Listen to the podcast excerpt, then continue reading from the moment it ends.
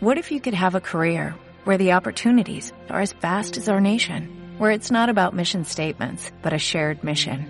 At U.S. Customs and Border Protection, we go beyond to protect more than borders, from ship to shore, air to ground, cities to local communities. CBP agents and officers are keeping people safe.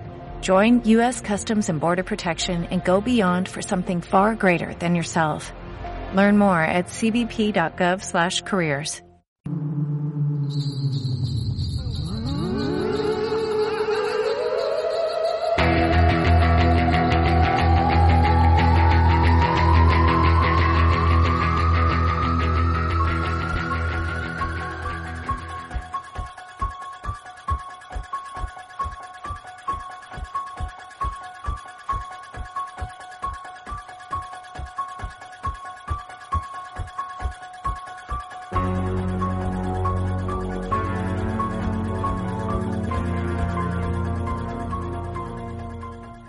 buenas a todos, bienvenidos y bienvenidas al episodio 106 de Atmósfera Cero, el podcast sobre cine y series de género fantástico, ciencia ficción y terror.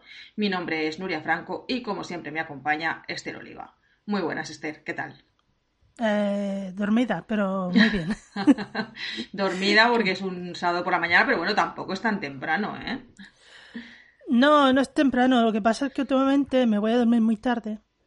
Ay. Cosas, cosas que hago y. Cosas que haces, te vas a dormir tarde. Bueno. Me voy a... Pero bueno, aquí estamos para hablar de cosas interesantes. Aquí estamos, eh, con, de momento cumpliendo nuestro compromiso de, de grabar una vez al mes. Eh, vamos a intentar mantenerlo. Eh, Como comentamos en el anterior episodio, eh, nuestra idea es hacer más bien tertulia. Y este episodio va a ser un poco así, tertulia, pero mm, va a ser como una especie de especial de Halloween, porque esperemos que se pueda publicar el día de Halloween. Y además vamos a hablar de eh, Halloween Ends. Esa, Mucho Halloween veo mucho yo aquí, Halloween aquí. Eh, ese- esa eh, entrega final, ¿no? De esa nueva eh, saga, de esa nueva trilogía, ¿no? Que retoma eh, el punto donde dejó la historia Carpenter en 1978. Vamos a hablar principalmente de este final, pero sí que haremos alguna referencia. Eh, advertencia, habrá spoilers de todo tipo eh, para hablar libremente y relajadamente, así que si no habéis visto la película, pues os guardáis este episodio para más tarde. Pero antes de empezar sí que quiero decir una cosa y es eh, agradecer eh, mucho a toda la gente que nos ha recibido de vuelta con tanto entusiasmo, tanto en Twitter como en como en iVoox. Es un gusto ver que a pesar de que ha pasado muchísimo tiempo, eh, la gente se alegra de nuestra vuelta y siguen ahí, así que muchísimas, muchísimas gracias a todos. Sois los mejores y tenemos ganas de achucharos a todos, eh, uno por uno, mucho rato. así que muchas gracias. Bueno, pues si te parece, empezamos. Eh, recientemente, hace poquito tiempo, mm, poquitas semanas, eh, se ha estrenado esta, esta, esta entrega final de esta nueva saga iniciada por Blumhouse y David Gordon Green eh, con eh, conveniencia de Carpenter, que está ahí produciendo y, y seguramente metiendo baza, porque conociendo a Carpenter, pues seguro que, seguro que algo ha tenido que decir. Y, y bueno, en principio, tengo que decirte que yo este episodio lo había titulado eh, Halloween Ends con muchos interrogantes al final, porque hice una presuposición de que la saga Halloween no terminaría aquí, conociendo la saga Halloween. Después de ver el final de esta película, he cambiado a eh, los interrogantes los he cambiado por exclamaciones. Porque, bueno, ya hablaremos de eso, pero parece que realmente la saga termina. Ya iremos a ese punto, ¿vale? Pero ¿de dónde venimos? Eh, venimos de, eh, de que eso, de que es el final de esta nueva saga. En 2018 se estrenó Halloween, eh, dirigida también por David Gordon Green, en la que se retomaba la historia desde el punto más o menos, 40 años después, lógicamente, de donde se había quedado la, historia en, 1978. Directamente, la película original de Carpenter continuaba con esta película de, de David Gordon Green. Todo lo que había sucedido anteriormente se ignoraba de alguna manera. Hay que tener en cuenta que la saga Halloween tiene 13 películas. 13 películas. Está Halloween de 1978, está Halloween 2 en 1981, que era una secuela más o menos directa, en la que también estaba Carpenter no como director, pero sí en el guion con Debra Hill, igual que en la, en la película de 1978. Está Halloween 3, que parece ser que es como una anomalía dentro de, la, de la saga, porque no, es, no aparece Michael Myers. Es una película que va un poco eh, aparte, que cuenta una historia diferente. Yo esta película no la he visto, pero la verdad es que me llama mucho la atención esa película de 1982, la que más o menos parece que se cuenta la historia de una mm, eh, fábrica de máscaras de Halloween que cuando los niños se las ponen para ir a pedir las golosinas, el trick or treat, eh, los convierte realmente en los monstruos mm, de las máscaras que llevan, ¿no? Eh, hablaremos un poco de esto porque parece ser que hay una conexión, o la gente quiere encontrar una conexión entre esa, entre esa película y esta, y esta última entrega de la saga. Después está Halloween 4, el regreso de Michael Myers, porque Michael Myers siempre regresa. Eh, Halloween 5, la venganza de Michael Myers. Halloween H20, 20 años después. Esta tengo que decir que esta la he visto. La he visto y, y además he jugado una partida de rol la noche de Halloween basada en esta película. y eh, Halloween Resurrection, porque Michael Myers resucita constantemente, esto ya lo no, no solo vuelve y se venga, no solamente vuelve y se, venga, sino que además resucita. Después tenemos eh, esa especie de paréntesis que son las dos películas de Rob Zombie en 2007 y en 2009, Halloween y Halloween 2, que parecía que eran como una especie de remake de, de las dos primeras películas pero que yo no las he visto, pero parece ser que no, que mm, Rob Zombie metió, metió bastante material original, no quiso hacer exactamente una, un remake, sino que bueno, fue un poco por libre, cosa que parece ser que no le gustó mucho a Carpenter. Estaban previstas dos secuelas más a esta, esta saga que ha empezado Rob Zombie, pero no se llegó a concretar y la productora que, que tenía los derechos, Dimension Films, los perdió a favor de Blumhouse con la ayuda de John Carpenter, porque parece ser que John Carpenter no estaba muy contento con lo que había hecho Rob Zombie. Y a partir de aquí es cuando ya sí tenemos esta nueva eh, trilogía de David Gordon Green. Más o menos es de aquí de donde venimos. Eh, no, sé, no sé si tú has visto muchas películas de la saga o no. Yo he visto la original, lógicamente, la de 1978, la original, la primera, digamos. No sé si he visto alguna más, yo diría que sí, no recuerdo cuál. Es posible que viera la segunda, Halloween 2, que creo que aquí se llamó Sanguinario. Y creo recordarla bastante. Aunque creo que yo no tenía la edad para verla, pero creo que sí que la vi. Y, eh, Halloween H20. Esta sí que la he visto. El resto no, no recuerdo si las he visto. Desde luego la de Halloween 3, la Season of the Witch, seguro que no. No me suena.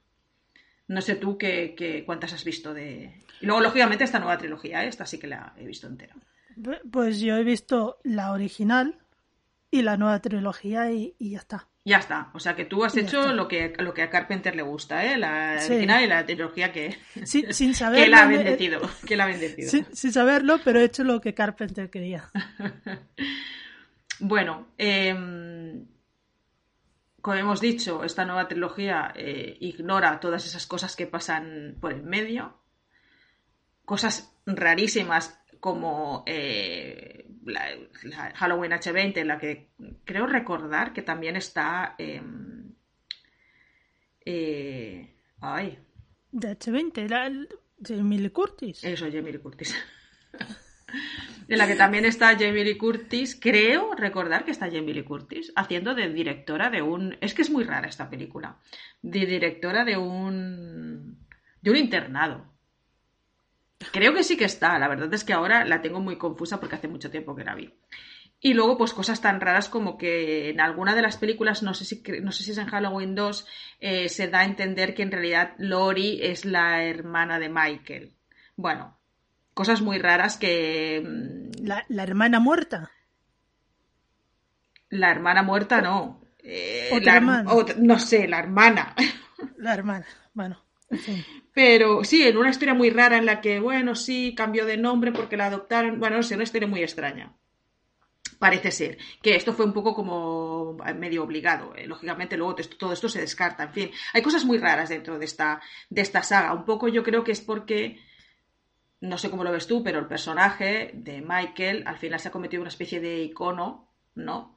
Del mm. terror, una cosa mm, tan universal y popular que es casi como si fuera propiedad de todo el mundo, poco propiedad universal y por lo tanto se han hecho muchas cosas con este personaje, porque como es una especie de propiedad ya un poco, ¿no? que se ha desvinculado un poco de su, de su autor, tiene como una especie de vida propia, pues han ocurrido muchas cosas a lo largo de estas películas. Hombre, mm, solo falta ver que cada año por Halloween aparece el famoso video meme de Lori mirando por la ventana y Mike abajo haciendo burradas. ¿Qué dices, bueno, sí, se ha convertido en una especie de, icono popular, entonces es normal, ¿no? Que, pasen estas cosas tan raras. Pero bueno, en estas películas lo ignoramos. En Halloween de 2018 partimos 40 años después, nos encontramos una, una Lori eh, que no, que, que, a pesar de que tiene ya 60 mm, años, ¿no? Más o menos. ¿Cuántos años podía tener en la primera? 20 mm, o un poquito menos, 18, 17, pongamos que tiene casi 60 años. sí, sí. Casi 60 años. Y es una mujer a la que todos estos hechos que ocurrieron pues la han marcado de por vida y nos encontramos una mujer que, que se ha pasado 40 años preparándose para la vuelta de Michael. Cosa que efectivamente sucede, ¿no?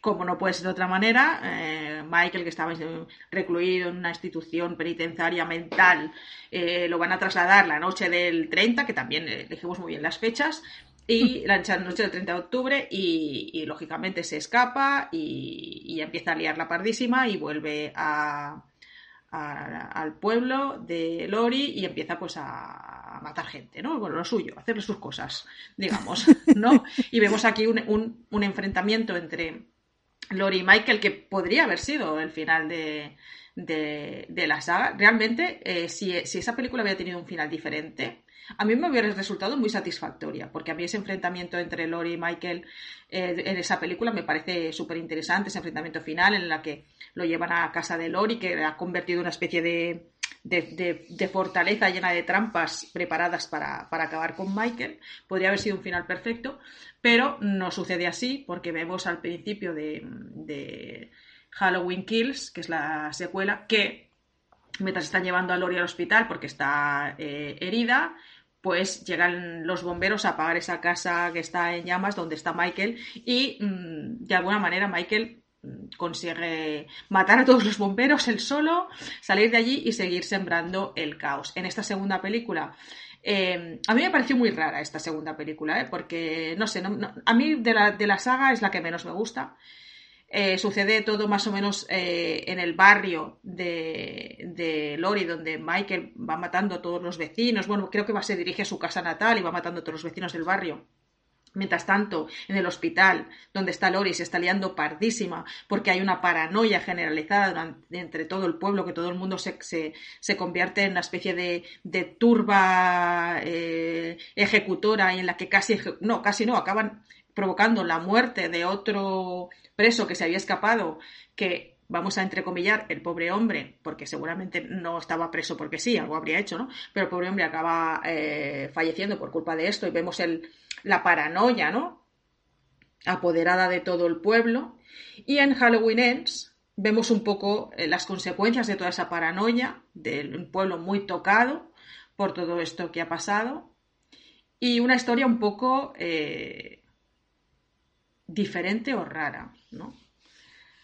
porque aquí se supone que han pasado entre la, la película anterior y esta unos cuatro años, creo que más o menos. encontramos una Lori que parece que está un poco mm, haciendo como una especie de proceso de curación en la que está escribiendo las memorias, está exorcizando sus, sus demonios de alguna manera. Eh, muy tocada también por la muerte de su hija, que muere en la película anterior, que está viviendo con su nieta, que también está muy traumatizada porque su madre murió en la película anterior y ella pues también estuvo bastante en peligro. Y de repente nos vamos a otra historia. De hecho, la película empieza de otra manera. Empieza con una noche de Halloween también, con un chico protagonista, que es este Cory, que tiene una, que tiene una situación súper surrealista, que está haciendo de niñero y que tiene una situación súper y acaba muriendo el, niño con el, que está cuidando. Y a partir de aquí seguimos un poco la historia de este, de este chico, que ya de por sí era un poco el típico nerd, podríamos llamar, un poco retraído, objeto de objeto blanco fácil del bullying. Eh, y a partir del momento que sucede esto, pues ya es como la diana de, todo el pueblo, ¿no?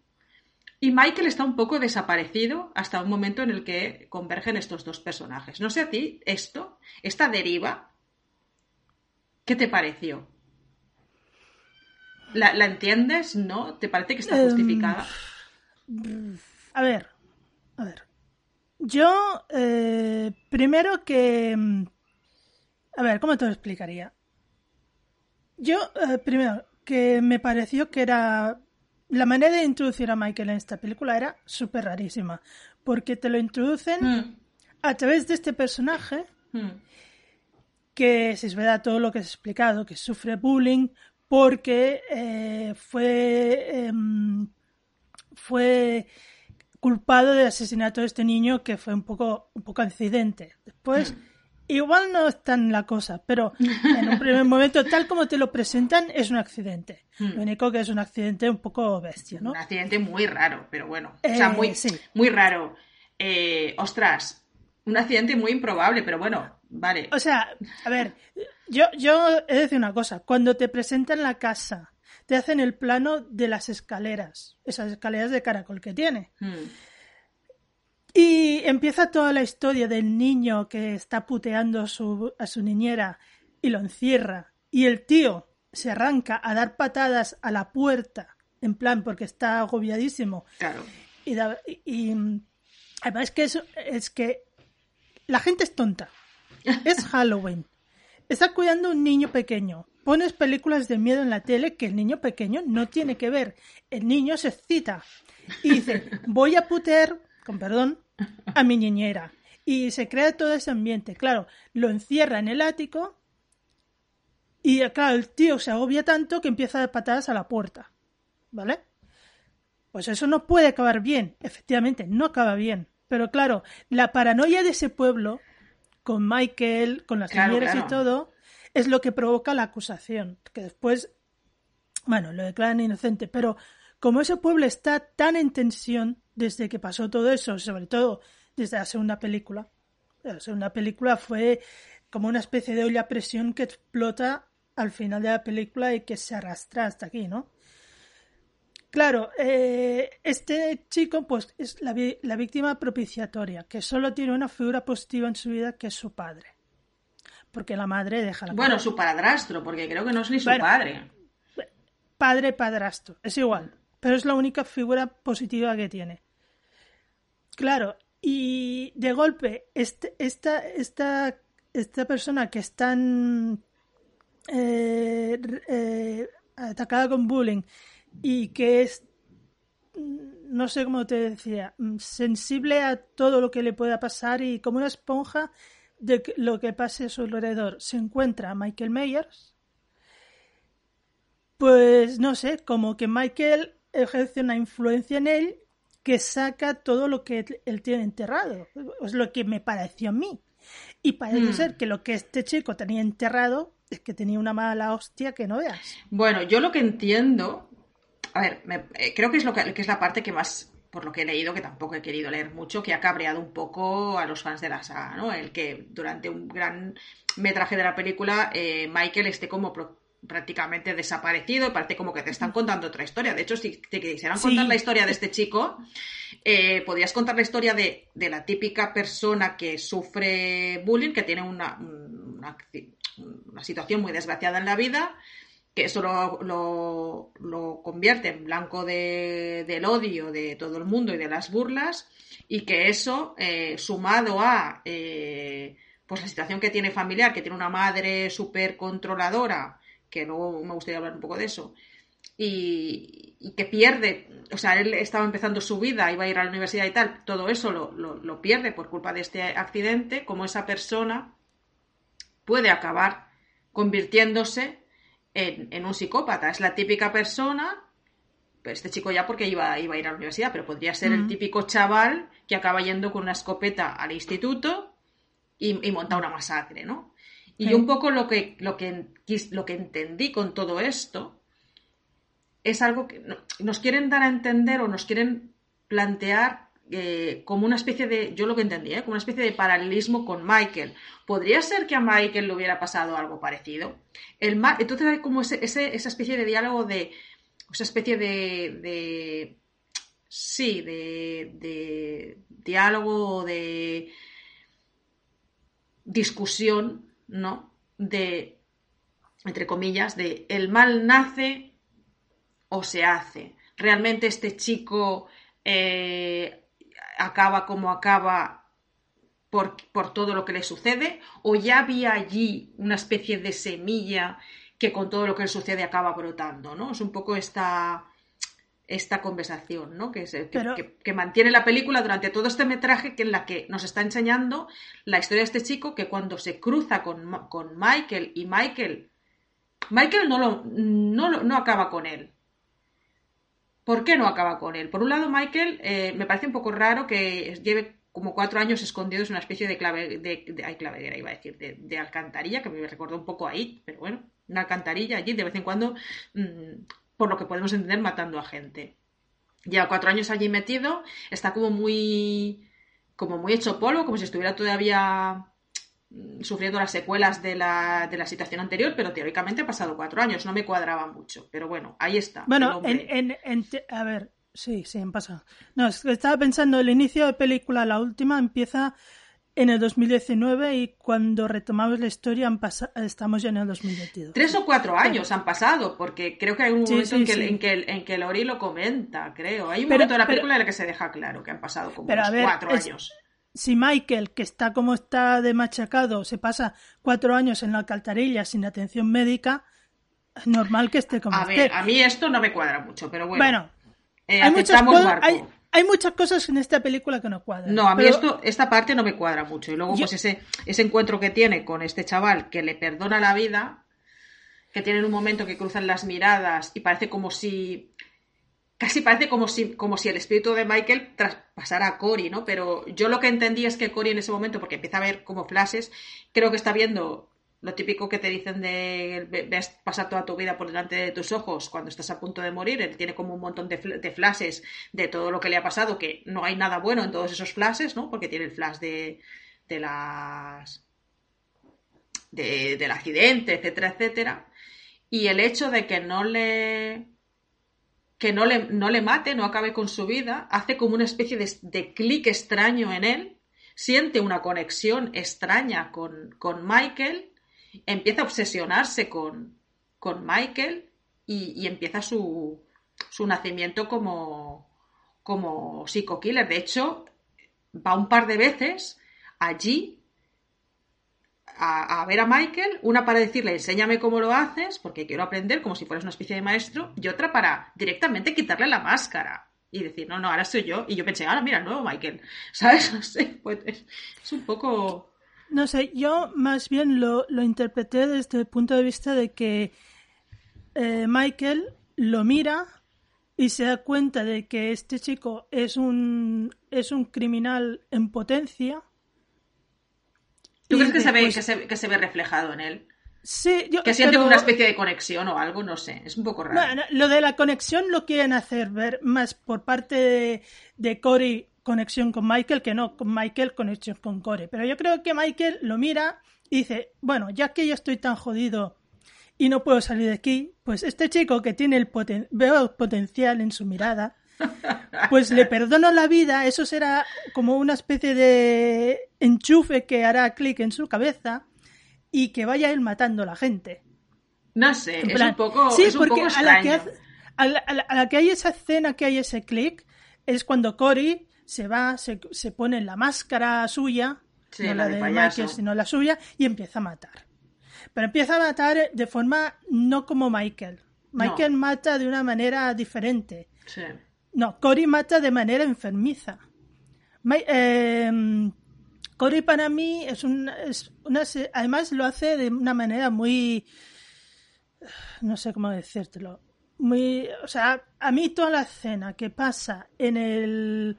En el desguace. En desguace. Mm. Eso no lo haría Michael. Michael no lo hace, sí. Bueno, no lo sé. Pero, pero. Michael es más de apuñalar gente contra la pared, que que creo que bueno. salen varias películas y tenemos una escena eh, clásica de, Michael eh, clavando a una persona en la pared. Michael tiene su modus operandi. Y este chico tiene su modus operandi, que es matar de cualquier forma. Me importa bien poco si es atropellando a una persona o tirándola a, no sé. Pero la conexión está, pero yo creo que es más por parte de Corey con Michael, porque al fin y al cabo Michael es un personaje que es que, conocido por el pueblo, pero además un personaje que ha hecho mucho mal al pueblo solo por su existencia. Y la, lo que nos encontramos al principio de la película de Halloween Ends es toda esa super paranoia que se montó en la segunda, que, mm. que, pasó eso de que por culpa de que Lori se equivocó al identificar a ese preso y la, la presión de, de, la turba hizo que se suicidara, pues claro, es, esa violencia ha seguido existiendo en ese pueblo. Bueno, y porque, porque... porque hay, y porque hay, o sea, murió mucha gente y, y hubo gente incluso que es, mmm, sobrevivió, ¿no? Como esta mujer que, se la, que la interpela al salir del supermercado, ¿no? Mi hermana sobrevivió, pero mira cómo se ha quedado, ¿no? Y cómo le echan la culpa. O sea, aquí tenemos varios personajes muy señalados y muy marcados por el, por el, por toda la situación. Porque está, lógicamente, Michael, está Cory, que está señalado también, y incluso se da a entender de, en algún momento de la película que ese pueblo eh, acaba creando monstruos o genera monstruos. Es, una de las acusaciones que le hace la madre de, de Cory a Lori cuando ella va a verla, que le dice, eh, como todo el mundo estaba obsesionado con Michael y Michael no estaba, necesitaban un nuevo monstruo y se obsesionaron con, con mi hijo, ¿no? Como un poco... Eh, como un poco eh, dando a entender que ese pueblo acaba generando monstruos un, poco por culpa de lo que ha pasado con Michael y Lori y echándole la culpa a Lori, ¿no? Luego el pueblo echándole la culpa a Lori también de, de, de, las muertes de, que provoca O sea, como si ella fuera la asesina y ella no lo es. Ella, o sea, ella es una víctima. Ella es la víctima, pero es la superviviente. Y le echan la culpa que solo haya sobrevivido ella. Y bueno, le echan la culpa de, de, la obsesión de Michael con ella, como si ella tuviera la también, culpa. También, Y de la obsesión de ella con Michael, porque ella también está obsesionada con Michael, es una obsesión mm. eh, mutua. Entonces tenemos Lori, Cory, Michael, Allison, que es la, la nieta de, ah. de, Lori, ¿no? Que también es una persona muy marcada pues por, por todo lo que, ha, lo que ha sucedido, porque le ha sucedido a su abuela, por lo que, lo que sucedido a su madre, que también se ve un poco señalada mm, ya como, como, como víctima. O sea, la gente ya no la ve como una persona normal, la ve como una, como una víctima, ¿no? No sé, tenemos un montón de personajes muy, muy marcados por todo lo, por, por la presión, ¿no? De ese, de ese pueblo, ¿no? Que también, en algún momento de la película yo pensé, pues coger los bártulos e iros a otro pueblo donde nadie os conozca, ¿no? No, quedarse allí anclados con esa obsesión, ¿no? No, porque esto es lo típico de he vivido toda mi vida aquí, tengo mi vida montada aquí porque tengo que irme.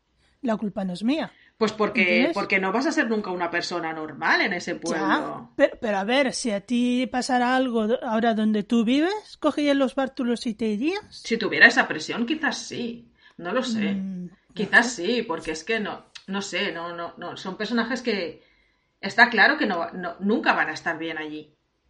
Allí nunca, nunca, van a estar bien. De todas formas, y yo creo que hay que tener en cuenta algo, y es que cuando empieza la noche de Halloween, que es la, como se tituló la primera de Blumhouse aquí, cuando empieza Halloween la, de 2018, han pasado 40 años, hay 40 años de historia ahí que no te explican, pero son 40 años que tenemos a una Lori comportándose como una Sarah Connor de la vida.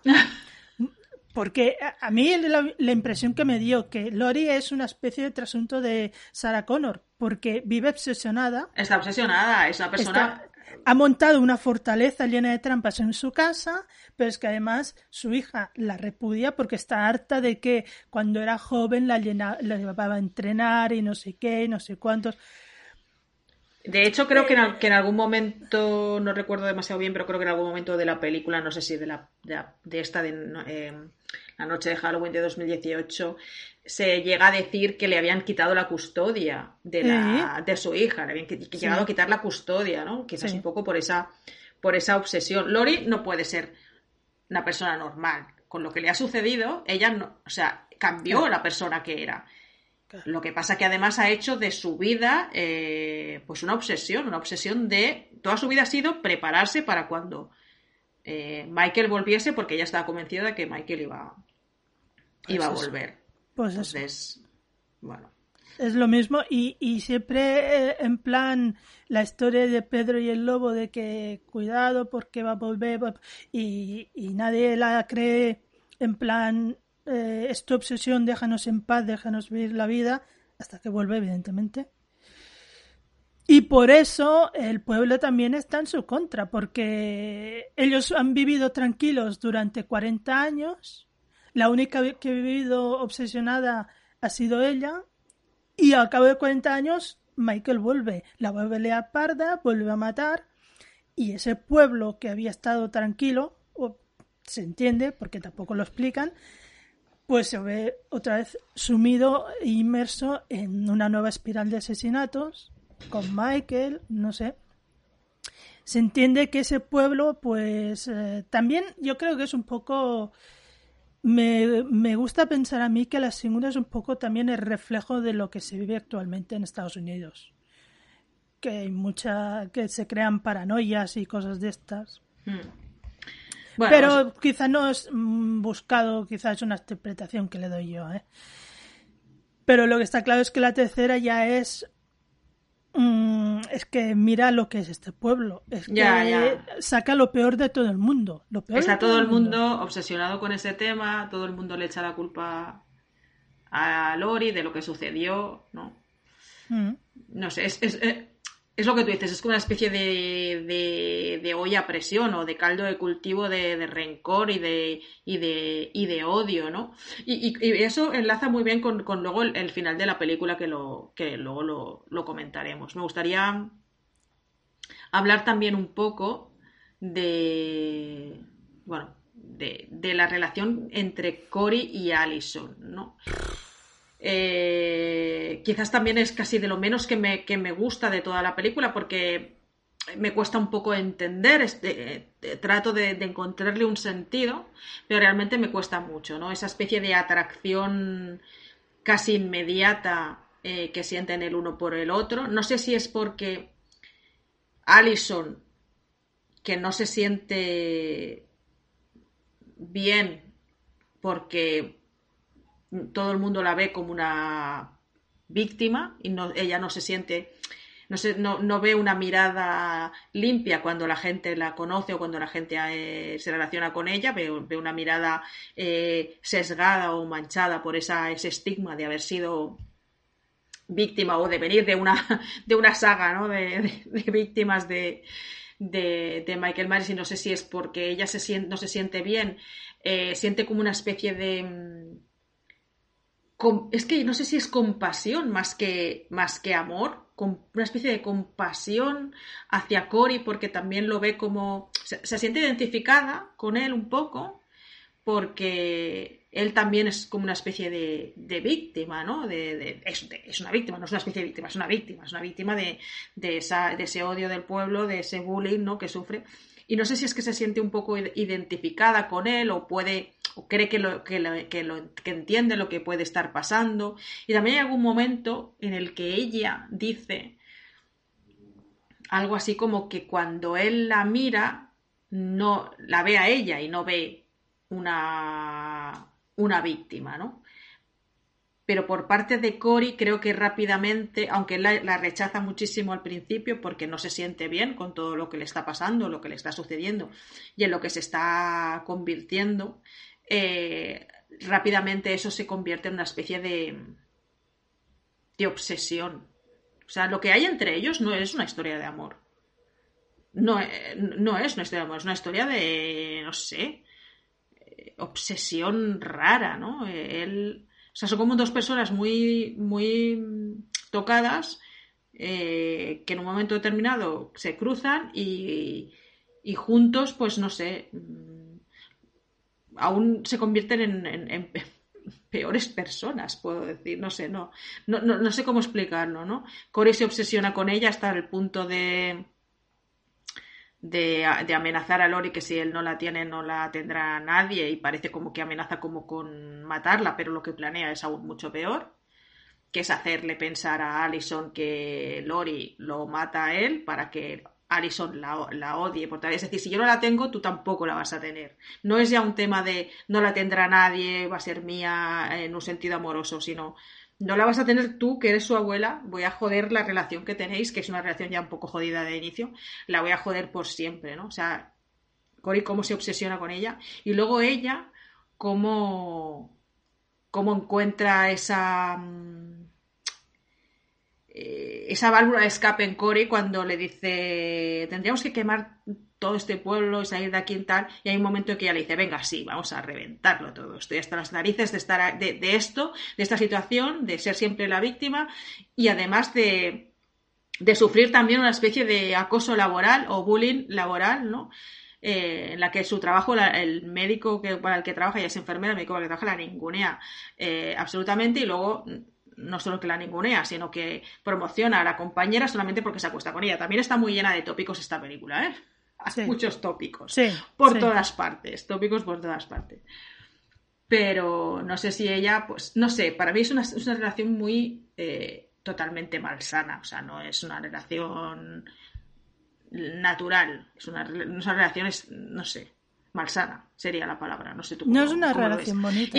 no es una relación bonita y me cuesta entenderla, ¿eh? Me cuesta entenderla, pero yo la explicación que le encuentro es un poco eso, que son dos personas muy, muy marcadas, muy tocadas, que un momento que, colisionan y, se retroalimentan y aún todo es peor, no sé. No sé, yo toda esta parte de la película a mí es que no le he encontrado mucho sentido, la verdad, porque primero que pasa muy rápido, porque es en plan, no se conocen, y cuando él eh, se clava unos, unos cristales en la mano, pues va a que le hagan las curas y nada, cruzan la mirada y parece que ahí nace un amor, un amor inmenso entre los dos de la nada. Bueno, es más, hacia, es más de ella, ¿eh? Yo creo. Sí, pero, bueno, es en plan, jolín. Tampoco es más, es más ella. Es más, no, no, por eso me cuesta mucho de, de entender. Y de hecho, al principio él la rechaza constantemente. en plan, no te acerques a mí porque mm, no soy una buena persona. Él ya sabe lo que le está sucediendo, lo que le está pasando, en lo que se está convirtiendo. Dice, no soy una buena persona. Y además no puede entender que alguien se fije en él, ¿no? Él se siente. Se siente pequeño, se siente. Mm, sí, pequeño, se siente ninguneado. ¿Sabes? Entre que es el, objeto de, burlas de, estos adolescentes idiotas, que en todo pueblo tiene que haber un grupo de estos. Entre que es el objeto de burlas de estos, eh, es el objeto de odio de todo el pueblo, que lo señalan con el dedo, eh, su madre, hablemos un poco de su madre, su madre que lo sigue tratando como si, como si fuera un crío, sí. que me recordó un poco a la madre de Carrie. Sí, por ejemplo. pero lo, único que la, la madre de Carrie era muy, muy fuerte de carácter y, la ataba muy corto, pero además en plan como te diría, encerrarlo en el armario. Ya, bueno, porque la madre de Carrie además estaba, era una, fanática religiosa. Pero bueno, me, quiero referir a que, que lo, trata como si fuera un crío, cuando el chaval debe tener ya 20 unos cuantos, ¿no? Sí. Lo trata como si fuera un, crío, lo quiere atar muy corto eh, y un poco también no te juntes con la pelandrusca esa, ¿no? No sé, es un poco... Mm. Y todo esto, eh, no sé si la madre de Cory es así por lo que sucedió. No. O si ya era así de antes. Yo creo que era así de antes. Yo creo que era así de antes. Viene así de serie. De serie. Yo creo que esto se le agravó a partir del momento en el que sucede esto. Claro. Es que además, tú piensas que eres la madre de Corey y que tu hijo se empieza a interesar por la nieta de Loristro. Ya. Claro, eso ya es un un plus ya, ya, como, si no tuviera suficiente ya, ¿no? Con todo lo que tiene. Mm. Que eso es otra cosa que a mí me de esto, porque tú decías todo esto de que la rechaza y que nos y que se siente pequeño, pero a ver, que es la nieta de los o sea que apestada está un rato. No, no, si son, dos personajes totalmente. ¿Para qué vas a eh, rechazar a una persona que es más o menos como tú? No, quitando la parte psicópata. No, la rechaza porque. Bueno, pues porque él siente que no. Que, no se merece ese tipo de... Es que se siente tan pequeño, se siente tan ninguneado, se siente tan poca cosa, es un personaje tan maltratado psicológicamente. Bueno, pero es que por todo también. el mundo sí, pero él se, siente, tan maltratado, psicológicamente se siente tan pequeño que no cree que merezca la atención de nadie. Es que no, cree que merezca la atención de nadie. Entonces, eh, al principio la rechaza, le dice, no te acerques a mí porque yo no te voy a traer nada bueno. Efectivamente, no le, no, le trae nada bueno. Pero, pero después... Pero ella, ella tampoco pone de su parte, porque ella, como él, él es un rebelde es un rebelde. Ah, o sea, todo lo que dice su madre, él se revela. Y, no hace lo que le dice su madre. Pero es que ella también es una rebelde. No en el trabajo, pero sí en casa, con Lori. Y, lo demuestra con las cosas que hace, con quien se junta. Y en ese momento que dice, vamos a quemarlo todo, que también está incitando a Cory, que le ha confesado eh, cosas, porque le confiesa que mató al vagabundo mm. y, ella se queda tan ancha, eh, a menos en lo que interpreté yo. A mí esa relación, pues, eh, no sé, no, a mí no, no acababa de, yo no acababa de ver que lo habían escrito bien, no sé. A mí me, ya te digo que me, costó entenderla, ¿eh? y que la única justificación que le encuentro es eso, dos personas muy muy tocadas que, de repente se encuentran y, parece como que se entienden mutuamente, se, entienden, entienden por lo que están pasando cada uno y se, no sé. Ya, te digo, la única diferencia entre ellos dos es que Alison no, no, le da por ponerse una máscara e ir matando gente. Claro, claro, es que es un poco, es un poco el, tema este que ronda o que planea durante, por toda la película, ¿no? De, el mal si nace o, se hace, ¿no? Un poco es este, esta dicotomía, ¿no? Nace o se hace. Pero yo creo que em, en esta película te plantean las, eh, las dos formas. O sea, que el mal puede nacer. Y yo creo que esto ha representado en Michael, porque yo creo que Michael nació, mal, eh, nació con el mal. Y después está el mal que se hace, que es a través de personas que han sido muy machacadas por la vida. Bueno. Como Cory, y que al final eh, llega un punto de ebullición en que explotan y para eh, la manera de explotar es haciendo el mal. Puede ser esa o, puede, ser otra. mira, mira, es que es uno de los temas que, que Lori también trata, porque ella está allí escribiendo sus memorias y cuando está escribiendo esos párrafos finales, hmm. habla de el mal mm, existe en todos nosotros, está ahí, forma parte de nosotros. Cómo eh, nosotros nos enfrentemos a ese mal, eso ya es, es, es como la opción personal de cada uno, ¿no? Lo mismo te pones a matar gente, lo mismo te suicidas, como es una idea que, pasa por la mente de, Lori, ¿no? De acabar con su vida, o lo mismo aprendes a vivir con ello e inicias un proceso de curación, que es más o menos como acaba la película para Lori, ¿no? Con, pues iniciar ese proceso de, curación. Pero ella habla de eso, de que, de que el mal eh, está dentro. Y de hecho, en muchas de las películas de, Halloween, y de hecho en la primera eh, se, dice, la de 1978, cuando el, ese psicólogo que trataba a Michael habla de mm, Michael es el mal, es como si fuera la mm. encarnación del mal. O sea, es, algo, es el mal en sí mismo. Y, siempre ha habido como una especie de halo casi sobrenatural eh, flotando alrededor de la, de la figura de pues Michael, porque, bueno, no sé cuántas veces lo han apuñalado y quemado y de todo, y el hombre ahí como, como si fuera algo casi sobrenatural, ¿no? Como si fuera la propia encarnación del, propio mal, ¿no? Y, pues entonces tú, tú, tú a ver, ¿tú dirías que Michael es el mal que ha sido implantado en Haddonfield y va mm, esparciendo, entre comillas, su aura de malignidad pueblo y cada uno reacciona a esta aura de manera diferente?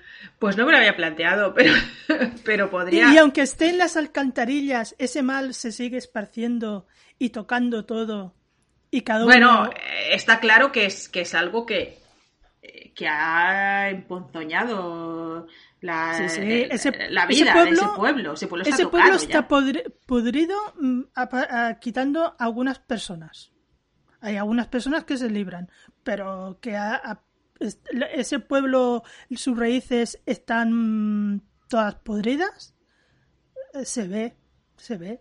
Claro, yo creo que sí, yo creo que el, que el, tener ese, ese, ese contacto directo con ese mal tan puro eh, mm. que representa Michael acaba tocando a todas las personas. A Lori, en la primera película la convierte en lo que tú dices, una especie de Sarah Connor de la vida, obsesionada con, la venganza, ¿no? Obsesionada con la venganza.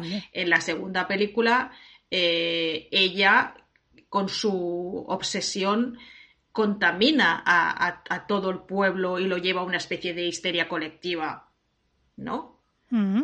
Y en esta, bueno, está eh, intentando salir de eso y iniciar un, proceso de, de, curación. Pero todas aquellas personas que han sido tocadas por este mal, ¿no? Las víctimas que han sobrevivido, pues están, están tocadas por todo este, esta situación. Y Cory, pues quizás por su situación personal, era quizás la persona más vulnerable mm. en el sentido de que podría ser contaminada más fácilmente por este mal. De hecho, hay una cosa, eh, una escena en la película que a mí me pareció muy interesante, que es eh, ese momento en que ellos se van a la radio aquella emisora de radio, suben a la azotea y él le cuenta, pues yo cuando estaba muy mal me venía aquí tal, miraba al cielo, tal, no sé qué, que ella le mira la mano, le mira la herida, le quita la venda, le mira y tal, le dice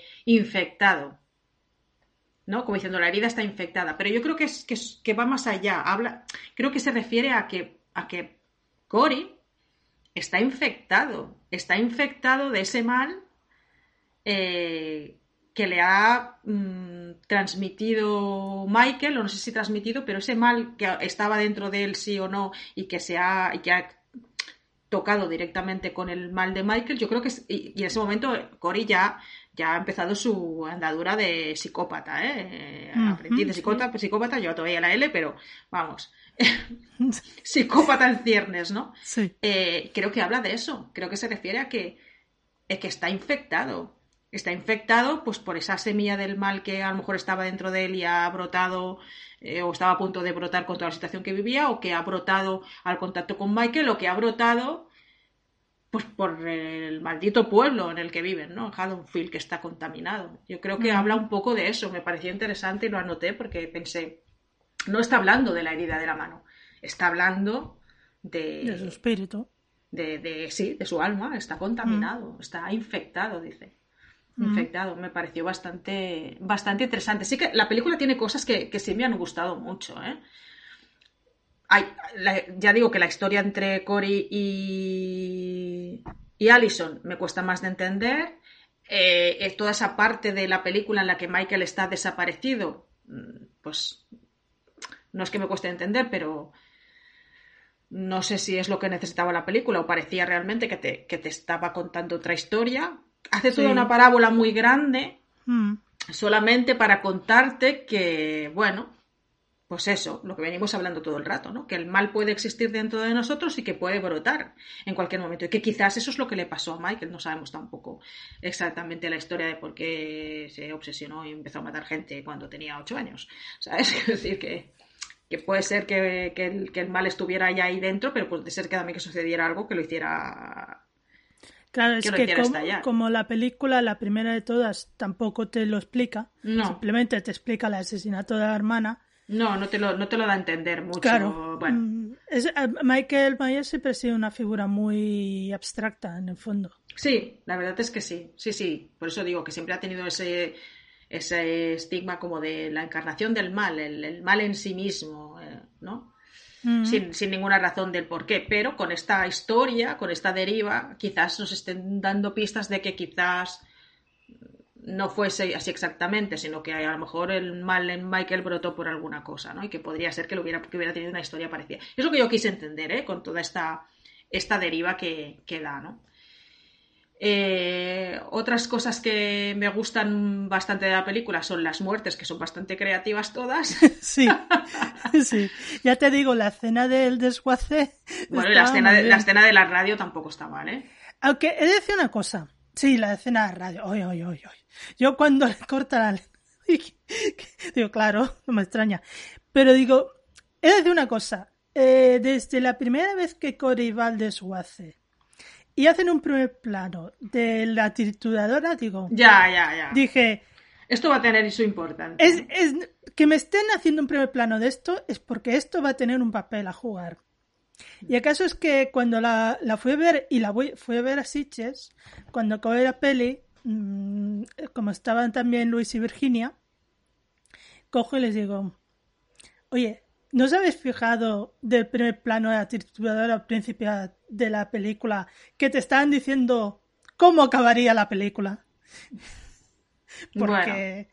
Sí, sí, o, que iba a tener un papel importante. Sí, sí, está claro, está claro. No, no, Porque no, era, no, era, un plano gratuito, no era un plano No, pero claro, yo pensaba, en la escena famosa que está de Cory en el desguace, pensaba, pues a lo mejor uno de los que mueren muere ahí. Pero no que de todas formas es una cuando se utiliza esta esta máquina es para una escena bastante creo yo catártica totalmente totalmente catártica y llena de, simbolismo. Y se llena de simbolismo y hablaremos de ella ahora. Eh, pero me gustaría hablar un poco ya irnos ya casi al final de la película y al, al enfrentamiento final de Michael y, y Lori, ¿no? Porque al final todo se, reduce a eso, a ese enfrentamiento final tenía que ser entre, entre ellos. Eh, como Lori em, asiste un poco casi, casi mm, indefensa, podemos decir, o casi, no sé, sin poder evitarlo, a, ese acercamiento entre, entre Cory y, y Allison, como ella en ese momento en que Cory va a buscarla a casa y pregunta por ella y tal, cómo la cara de Lori cambia completamente cuando le mira y cómo te das cuenta de que ella ha visto en la, en, la cara de Cory ha visto algo, ha visto algo eh, que, le, que le recuerda a Michael y de hecho lo dice cuando va, habla con, no, recuerdo con quién habla, le dice, mm, he visto a Michael en los ojos de, de Cory, ¿no? Como ella es la primera que se da cuenta de lo que está pasando, cómo intenta alejar a Alison ni no lo consigue porque no le hace ni puñetero caso como tú dices, y cómo al final ella que estaba en ese proceso de curación y de alejarse de todo eso, eh, al final tiene que volver a, a, tomar las armas, cómo se enfrenta a, a cómo Cory le, le planta esa, esa, esa, trampa que comentábamos antes, ¿no? De que le dice, si no, yo no tengo a Alison, no la vas a tener tú tampoco, y cómo el propio Cory se intenta eh, suicidar. Eh, bueno, se, se, intenta. Bueno, porque creo que no creo que no estaba muerto, no, no estaba muerto del todo. Luego llega Michael y lo remata. Pero o no, ¿eh? Hablaremos de eso también. Pero pero cómo intenta suicidarse y hacer hacer ver a, plantea ahí una escena en la que a mí me parece que Lori cae de cuatro patas, porque yo lo vi venir, pero vamos, Lori no. eh, ¿no? De para que, para que su, su, nieta la pille infraganti con el cuchillo en la mano y con Cory en el suelo y ella piense que, bueno, como mi abuela está loca, pues ya se lo ha cargado, ¿no? Y está obsesionada con Michael, pero luego aparece Michael. Y la obsesión eh, tiene, tiene sentido. Y llegamos a ese enfrentamiento final entre, entre Lori y Michael. Y hubo muchas cosas que me gustaron de estas, de estas escenas finales, ¿no? Aparte del enfrentamiento entre ellos, la lucha y tal, lo mal que lo pasas, que sí, sí, que sí, no, como siempre. Eh, hubo cosas que me encantaron. Me encantó esa especie de crucifixión de Michael en la mesa de la cocina. Me pareció maravillosa. Me gustó muchísimo ese momento en el que Lori levanta el cuchillo y se ve la máscara de Michael reflejada en el cuchillo. Me pareció súper icónica, como, como el póster de la propia película, ¿no? Casi, ¿no? Creo, que, creo que es una imagen que, que debe haber aparecido en algún póster porque, no sé, me pareció como muy familiar esa imagen, ¿no? Eh, y luego, pues, ese final, cuando aparece Allison y entre las dos eh, se lo acaban cargando porque casi no lo consigue porque es Michael, cuesta muchísimo de matarlo. Ese final, eh, cuando ya no sé si le corta el cuello o algo así, ¿no? Que se está desangrando Michael, y le coge la mano. ¿Te diste cuenta? Mm. Lori le coge la mano a Michael. Sí, bueno, eh, pero se la coge para cortarle las penas, ¿eh? Sí, pero hay un momento que, Lo hace con dulzura, como... Sí, hay un momento que, que Michael ya se está desangrando pero le coge la mano como si en, los últimos, como si fuera, como si acompañaras a una persona en sus últimos minutos, eh, ¿no? Antes de, morir. No sé, me pareció que, sí, casi con dulzura, como tú dices, ¿no? Que fue un momento casi tierno, que luego no lo es, ¿no? Pero eh, como simbolizando esa, esa, esa conexión tan íntima que acaban teniendo los dos, porque al final es una conexión muy íntima, de enemigos, pero íntima, ¿no? No sé qué te parece a ti todo esto. Eh, sí, a ver, yo le voy a dar una interpretación más fría, evidentemente. Pero sí, porque yo soy así. Pero sí, hay un momento de conexión, en plan, tú y yo hemos vivido mucho, estamos muy conectados. Y mira, no, te, no te, te, voy a acompañar en tu muerte, pero ¿ves este cuchillo? Te voy a cortar las venas. Te voy a cortar las venas para asegurarme de que sí, es tu, nuestro, nuestro último momento juntos y te mueres de verdad. Porque recordemos que este, este hombre no muere nunca. Aunque parece que muera, nunca muere. Y Lori está ahí diciendo, te voy a acompañar en tu muerte porque has sido una parte muy importante de mi vida. Pero también me voy a asegurar de que realmente... Pero me voy a asegurar de que te mueras de verdad. De hecho, que, hasta que no te hayas desangrado del todo y por eso te corto las venas de las dos manos y del cuello, yo no me voy de aquí. Porque. Y, en ese momento pienso. Es un poco como, como Santo Tomás, ¿no? Si no mete el dedo en la llaga, no se lo cree. Exacto. Es en plan de. Es que quiero asegurarme que a partir de ahora sí que podré de verdad curarme, porque ahora sí que sé de verdad que no vas a poder interrumpir mi vida. Sí, pero hay dos muertes de Michael. Hay dos muertes. Está la muerte física, que es la muerte. Y la muerte, claro, y, la, muerte un poco espiritual. Es la muerte física en la, en la, mesa de la cocina. Y la muerte simbólica, simbólica, ¿no? Podríamos decir, muerte simbólica. Pero es que piensa una cosa, es que Michael ya había muerto, pero había muerto físicamente. Un montón de veces. exacto. Eh, claro, eh, eh, de hecho en la primera película, cuando hay todo ese jaleo en la casa de Lori, nosotros creemos que Michael ha muerto. ¿vale? Que de hecho, si esa película no hubiera habido las dos siguientes, ahí se acababa y Mm. acababa con la muerte de Michael. Sí, sí, sí. Pero claro, hasta que hasta que Lori no se asegura que de verdad ha muerto, realmente que ella ha sido testigo y que lo que tiene delante es un cadáver, no puede dar por cerrar esa, esa etapa. Y yo creo que en De- el fondo es, ese ritual de muerte está pensado para eso. Sí, sí, de hecho, eh, de hecho es que es muy claro, porque cuando llega la policía, que bueno, siempre llegan tarde, ¿no? Mm. Eh, que ha pasado tal y cual, eh, y Michael eh, está muerto, dice Lori, y dice su, su nieta, no lo suficiente. No lo Exacto, suficiente. Entonces, exacto. entonces cuando lo cogen Ahí. y tienen, tienen que hacer ese paseillo por Mm. todo el pueblo, me pareció absolutamente maravilloso ese momento, ¿eh? de atarlo ahí en la vaca del coche, ¿eh? lo atas Sí. en la vaca del coche, y vas por todo el pueblo ahí en procesión para enseñarle a todo el pueblo. Todos tienen que verlo, todos Exacto. tienen que ver que Michael ha muerto, pero no solamente tienen que verlo, tienen que asegurarse. Y es cuando Exacto. entra en, en acción la trituradora que tú decías. Es que, es que cuando Allison, cuando llega la policía a casa y Allison dice no lo suficiente, en mi, mi cabeza hizo un clic. Vale. Ahora ya sé para qué sirve la trituradora. Ahora entiendo esos planos que no tenían sentido.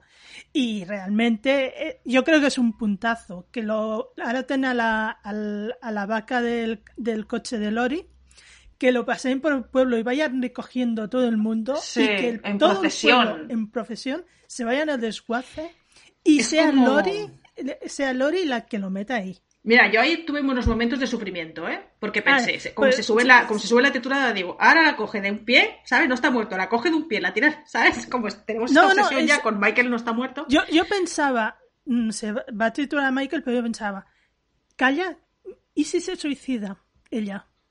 Yo pensaba que igual un, un- suerte que no, ¿eh? pero por un momento pensé que se iba a suicidar y se había Yo cuando, yo cuando la vi subirse a la trituradora pensé, ¿para qué se sube? No hace falta. ¿Sabes? Estás ahí como con tensión toda la película, como vienes que todas las experiencias de Michael no muere nunca, ¿no? Pero aquí realmente sí. Eh, en esa especie de, de ritual catárquico, como tú decías, colectivo, todo el pueblo mata a Michael, lo mata simbólicamente, ¿no? Lo introducen en esa trituradora, lo trituran y ahora ya sí, no hay más Michael. No, o sí, no lo sé, ¿eh? ¿Tú qué crees? Te lanzo la pregunta. A ver, que no hay más Michael por parte de Jamie Lee Curtis y John Carpenter está claro. De hecho, eh, lo han dicho por pues lo han dicho muchas veces que esto era el final. Ahora que viene alguien, le compra los derechos Ah, ya. Hmm. y, y hacen una línea alternativa en que Michael aparece, yo que sé, de, de la- de las brujas, por ejemplo, y de ahí. Pero yo creo que este es el final final. Yo creo, Yo creo que también, que es el final final, pero también pienso, pienso como tú, que podría ser que alguien, como al final, es lo que comentamos al principio, es un, es un personaje tan eh, propiedad ah, universal, eh, ¿no? del imaginario colectivo, podría ser que alguien decidiera, pues lo que tú dices, hacer unas líneas alternativas o unas precuelas o lo que fuera y seguir con la historia de este Pero- personaje porque es pues muy icónico como para que desaparezca Sí, todo. Eso pero- podría ser una posibilidad. Pero yo creo que es, si lo hacen a partir de ahora ya no tendría la aprobación de John Carpenter. Y si no, No tiene la aprobación. Pero ¿no No te da la sensación de que dejan ahí una semilla plantada cuando están toda la película hablando de que si el mal nace o se, o se hace? Y hay un momento que también Lori está escribiendo en, esa, en esas memorias y dice que el mal no desaparece, que solo se transforma. Y como hemos tenido la historia de Cory, ¿no podría de ahí salir algo? ¿Te imaginas que Cory no está muerto y se convierte en el nuevo Michael? Podría ser. A ver, muerto, muerto está porque se, se suicidó y después lo remató. Lo remató Michael, pero, pero, pero en este pueblo, si no trituramos los cadáveres, no podemos estar seguros de que la gente. está Bueno, ¿quién no te Así dice que no, quién no te dice que después volvieron a casa cogieron el cadáver de Cory? Igual es la, la- la- en lugar de incinerarlos, los Este meten postcréditos. Eh, no lo sé, pero a, A mí me dio y- una sensación, o sea, me dio la sensación de sí, es una conclusión, está claro, Michael ha muerto, además hay esa escena tan crucial, ¿no? Que, que, hemos comentado ahora, de esa catarsis colectiva de todo el pueblo matando a Michael simbólicamente. Fin. Pero, por otro lado, hay esa semilla de, bueno, el mal, el mal no desaparece, se transforma. Quién sabe si puede aparecer un nuevo Michael reencarnado. A ver, por ahí. Reencarnado. Reencarnado, entre comillas. No, no, no. Me refiero a reencarnado no, no, no. Literalmente. No, no, reencarnado, sí, sí, literalmente. Reencarnado. ¿Y si Alison está embarazada? Ay, no, no. Yo no digo nada. La semilla del mal. Ahí Eh, tú, ahí tú no lo sé. tema, ¿eh? No lo sé, no lo sé. No lo sé. Bueno, en todo A ver, caso, Yo, yo, yo solo te digo que por lo que dijo Jamie Lee Curtis al principio de la peli, que nos envió un vídeo a Sitges, eh, lo que es eh, esta trilogía acaba con la historia de Michael. y con, y la suya, ¿no? Y con la historia de Y Lori. con la suya y... En todo caso, podríamos tener eh, historias diferentes. Quiero, quiero hablar de lo que has comentado, de lo de la saga de la Season of the Witch, Ah, porque la gente ha querido ver una conexión entre esta película ah, y Season of the Witch porque la tipografía de las letras del inicio de la película es la misma que la de Season of the Witch. Si te fijas, se ve que Halloween tiene como una tipografía muy concreta que siempre es la misma, menos en Season of the Witch, que las letras son diferentes, una tipografía diferente y un color diferente, que es azul, y parece ser que en esta película también. Entonces la gente ha querido ver una conexión. Y de hecho, han salido algunas publicaciones que decían que realmente habían rodado unas escenas, no sé si es cierto o no, que habían rodado unas, unas escenas que enlazaban esta película con, con la de Season of the Witch, que se habían rodado en, la, en esa fábrica de máscaras, ¿vale? Esa fábrica de máscaras que fabricaba esas máscaras que recordamos que convertían a los niños en los monstruos de las máscaras que llevaban. En la, que, en la que se veía como la, la máquina iba escupiendo, escupiendo, entre comillas, iba sacando máscaras de bruja, eh, monstruo, no sé qué, y hay un momento determinado en que la, la fábrica empieza a escupir máscaras de Michael todo el rato, todo el Mm. rato, todo el rato. Claro, si eso hubiera dejado, si ese final lo hubieran añadido, esa escena lo hubieran añadido, hubiera enlazado con toda esta idea que te digo de el mal que se que no desaparece, sino que se transforma, porque si esas máscaras podían convertir a Michael en todo, a todo aquel que las llevase, imagínate lo que podría haber sido esto, Esther. o sea que, no sé, eh, esto está ahí. ¿Y, y si cogen esa escena y la meten en una nueva película y a partir de ahí, ¿eh? Ver, Realmente Halloween ha finalizado. Ha finalizado esa Halloween. Tengo que volver a poner los interrogantes en el, en el título en lugar de las exclamaciones. ¿Cómo lo ves? todo sé, todo es posible, ya te digo. A ver, Michael Myers es un personaje muy goloso. Es Hmm. muy goloso. Hmm. Y claro, eh, si la cosa, la gente responde, pues lo que está claro es que lo que está cerrado es la historia de. Laurie Strode, esta- Eso- la historia esta está cerrada. esta Eso sí, sí, es cerrada. indiscutible. Y esta historia de Haddonfield yo entiendo que también. Todo esto queda, queda cerrado y a partir de aquí, pues que el tiempo dirá, ¿no? ¿Qué, qué puede, qué puede suceder? En todo caso, a mí este final me pareció maravilloso y muy, muy, muy satisfactorio. A mí me gustó mucho. Es una de las partes que más me gusta de la película. Ya he comentado que otras cosas me, me han costado más de entender ¿eh? o de, de- de tragar. Las- lo que tú comentabas al principio, ¿no? Esa introducción de Michael me parece un poco torpe. Mm, Mm. No lo sé. Esta deriva que hacen con el personaje de Cory me parece una deriva demasiado larga si luego la conclusión a la que tenemos que llegar es que el mal no muere, se transforma o el mal está dentro de todos nosotros y puede aparecer en cualquier momento. Me parece como una deriva muy larga. De hecho, podría haber sido una película aparte y nos la hubiéramos y nos hubiera parecido una buena película. Mira, imagínate, con la idea esa que has dado última, con esa supuesta cena que habrían rodado, imagínate a Cory Obteniendo- una máscara de Michael. obteniendo una máscara de Michael y siendo el nuevo Michael. ¿Por, por qué no? No lo sé, no lo sé. Eh, está claro que estamos tan obsesionados con Michael que ni aun habiéndolo triturado nos creemos que esté muerto. ¿No? Un poco sería la conclusión. Sí, claro. Pero bueno, yo voy a creer que, que no hay más Michael. Bueno, No sé, pues, y, eh, y si apareciera un nuevo Michael, pues, eh, quién sabe, pues le daría una oportunidad. Igual que le di una oportunidad a esta trilogía, Pues pensé, bueno, como están implicados John Carpenter y Jamie Lee Curtis, algo tiene que tener. Y no me equivoqué, porque para mí es una trilogía bastante decente. Sí, sí, la verdad es que sí.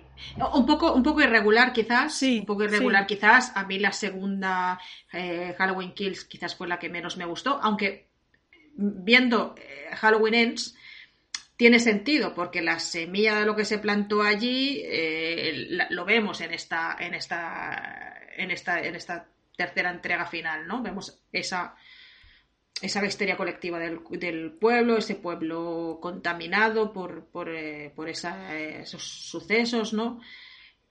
Tiene sentido, tiene sentido. Eh, quizás en ese momento, al ver la película, me pareció demasiado extraño y loco y no lo acabé de entender. Viendo esta, lo entiendo más y hace como hace que me, que me guste más la, la segunda entrega de lo que me gustó en su momento. Pero, a ver, Halloween Kills, aunque tiene cosas muy interesantes, eh, peca demasiado de ser la película puente. Sí, claro, claro, es una claro, claro en el momento que la vimos, eh, claro, es la sensación que, dio, que cómo se nota que es una película puente, porque tampoco es que te explique demasiado, lo que sí que hace es recuperarte personajes de la película de 78 para acto seguido cargárselos, eso también, pero mm, quiero decir que mm, yo creo que eh, en el momento en que la vimos no acabamos de mm, sacarle todo el jugo que se le podía sacar. tampoco es una cosa loca, ¿eh? No, no, pero, estoy de acuerdo. Estoy de acuerdo. Ahora la entiendo más de lo que la entendí en su momento y por tanto la puedo apreciar más y la, valoro más. ¿eh? Mm. En definitiva, es una trilogía que nos ha gustado, ¿no? Podemos decir, por lo menos a mm. mí me ha gustado y, esta película, a pesar de, tener también una especie de, guion irregular, eh, tiene cosas que me han gustado mucho y sobre todo pues la parte final ¿no? de, la película. Así que, bueno, eh, aquí nos despedimos de Michael, descanse en paz, si puede. Se puede, porque tal como queda, en picadillo. Así que, pues nada, no sé si quieres añadir alguna cosa más o lo podemos dejar aquí. Yo creo que no. Lo único que ya te digo, la, la fui a ver a Sitges, em, la gente aplaudió cuando tenía que aplaudir. Pero también es cierto que cuando salimos de la película sí que oí mucha gente decir que se había aburrido. Y lo entiendo porque en el fondo había tramos de la película que a mí me aburrieron. Bueno, yo creo que ha sido un poco eso, ¿no? Todo ese tramo en el que Michael está desaparecido y no mm. acabas de entender muy bien hacia dónde va la película y qué es lo que te quiere contar, ¿no? Entonces, creo que eh, en ese nivel el guion quizás es un poco torpe. pero luego tiene cosas que lo, que lo compensan bastante. Claro, es que es demasiado poco Michael y lo que quizá te esperas es que sea la historia de Michael con un psychic que es Cory acaba siendo la historia de Cory con un psychic que es Michael, hasta que no toma el protagonismo Sí, hasta que, hasta que Michael recupera su protagonismo. Sí que hay un momento en el que están allí como juntos matando, como una especie de buddy movie sí, de Psycho pero una, Pero una buddy movie en que el asesino principal es Cory y Michael es el que remata. Que te quedas un poco así como en plan, ¿de verdad? Sí, y sí. después, el, la última, el último enfrentamiento el de Lori con Michael, maravilloso. Claro, eh, hombre, recompensa todo lo demás, sí, sí. Dame 5 o 10 minutos más, por favor. Porque al final el enfrentamiento a mí se me queda corto. Quizás es un poco precipitado, pero bueno, en todo caso es un final satisfactorio, ¿no? Sí, sí. Bueno, pues yo creo que lo podemos dejar aquí. Creo que más o menos hemos repasado todo lo que nos interesaba repasar. Si nos hemos dejado alguna cosa, pues ya nos la comentaréis eh, vosotros eh, a través de, los comentarios de Ivos, como siempre, o a través de Twitter. Muchísimas gracias por seguir ahí por nosotras. Esperamos que, que disfrutéis este especial de Halloween, que nunca hemos hecho ninguno. No. Creo que es el primero que hacemos. Siempre decimos que vamos a hacer uno. Nunca lo hacemos porque siempre nos pillaba con Sitches y haciendo los especiales de Sitches. Este año, como no ha habido Sitches, pues mira, especial de Bueno, Halloween. eh, eh, podemos decir que nuestros especiales de Sitges eran especiales de Halloween, porque como eran Bueno. las mismas fechas, Sí, pero no. ya. Este año sí, especial de Halloween. Eh, así que esperamos que, lo dicho, esperamos que lo disfrutéis. Y nos escucharemos, eh, si todo va bien, dentro de un mes, en el que seguramente pues, os hablaremos de los otros festivales a los que vamos a asistir, si todo va bien, que es el Fancine de Málaga y Terror Bullings. Así que ya tenéis ahí eh, un avance de lo que trataremos en el próximo episodio. Muchas gracias y hasta dentro de un mesecito que pasa volando. Adiós. Adiós.